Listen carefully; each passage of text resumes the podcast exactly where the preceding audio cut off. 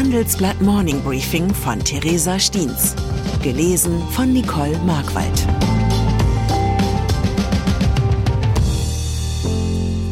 Guten Morgen allerseits. Heute ist Mittwoch, der 18. Oktober. Und das sind unsere Themen.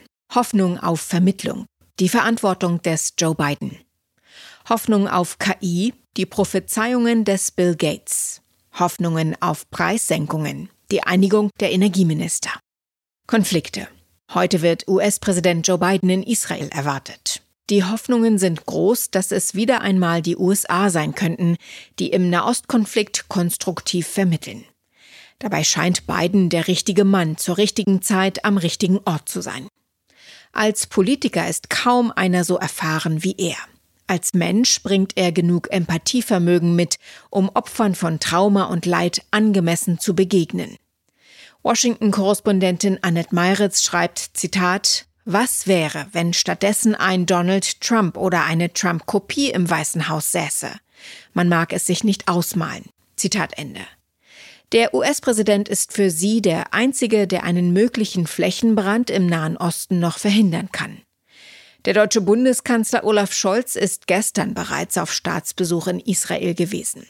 Seine Maschine musste wegen Raketenangriffen kurz vor dem Abflug evakuiert werden. Scholz ist dann weiter nach Kairo geflogen, um dort heute über die Rolle Ägyptens im Krieg der Nachbarländer zu sprechen.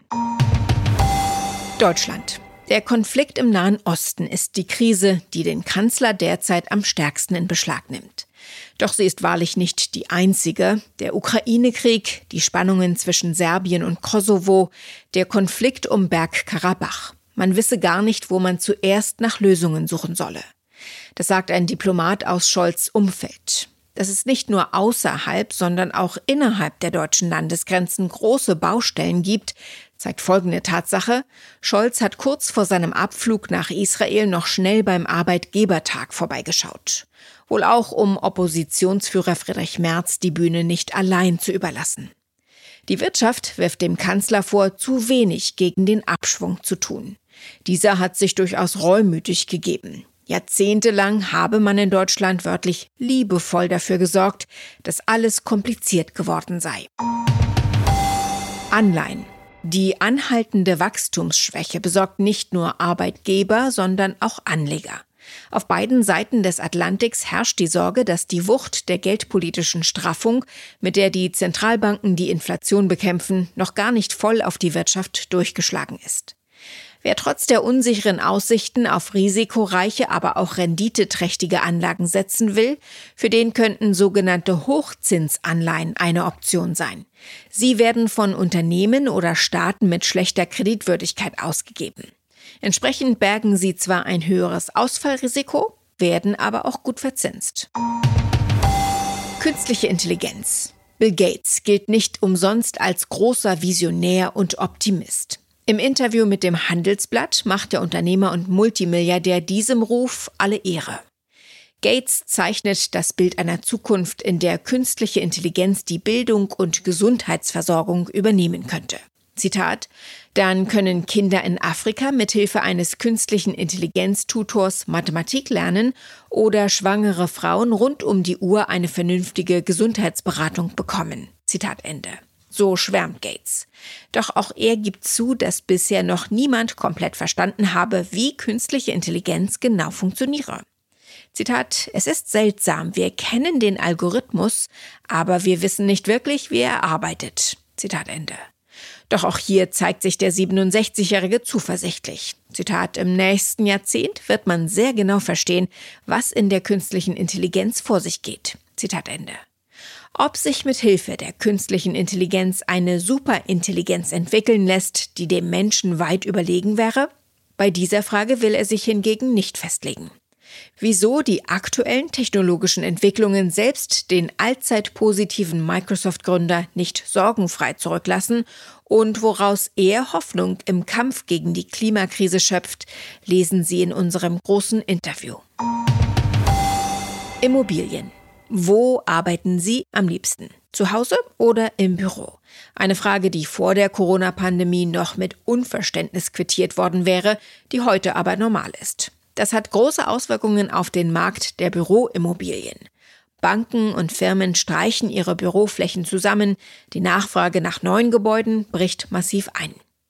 Laut Immobiliendienstleister Jones Lang LaSalle ist der Leerstand in den deutschen Metropolen in den ersten neun Monaten auf mehr als fünf Prozent gestiegen. Im Vorjahreszeitraum sind es weit über vier Prozent gewesen. Der Anteil der vermieteten Büroflächen ging in den größten deutschen Städten um ca. 36 Prozent zurück. Ein Trend, der wohl bleiben wird und den Markt für Büroimmobilien perspektivisch kleiner werden lasse.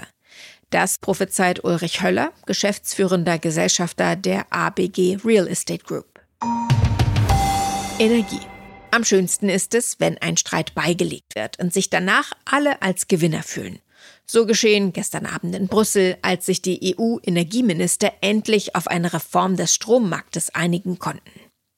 Vor allem Deutschland und Frankreich sind sich über zentrale Punkte in Bezug auf die Atomkraft lange uneinig gewesen. Aus Kreisen der Bundesregierung hieß es, der jetzt gefundene Kompromiss beruhe auf einem Vorschlag Deutschlands. In Élysée-Kreisen war von einem wörtlich großen französischen Sieg die Rede. Wer von beiden recht hat und was die Reform für günstigeren Strom nun konkret beinhaltet, lesen Sie in unserer Analyse auf unserer Webseite. US-Politik. Zum Abschluss noch ein kurzer Blick in die USA, wo in einer unendlichen Geschichte weitere Kapitel geschrieben werden.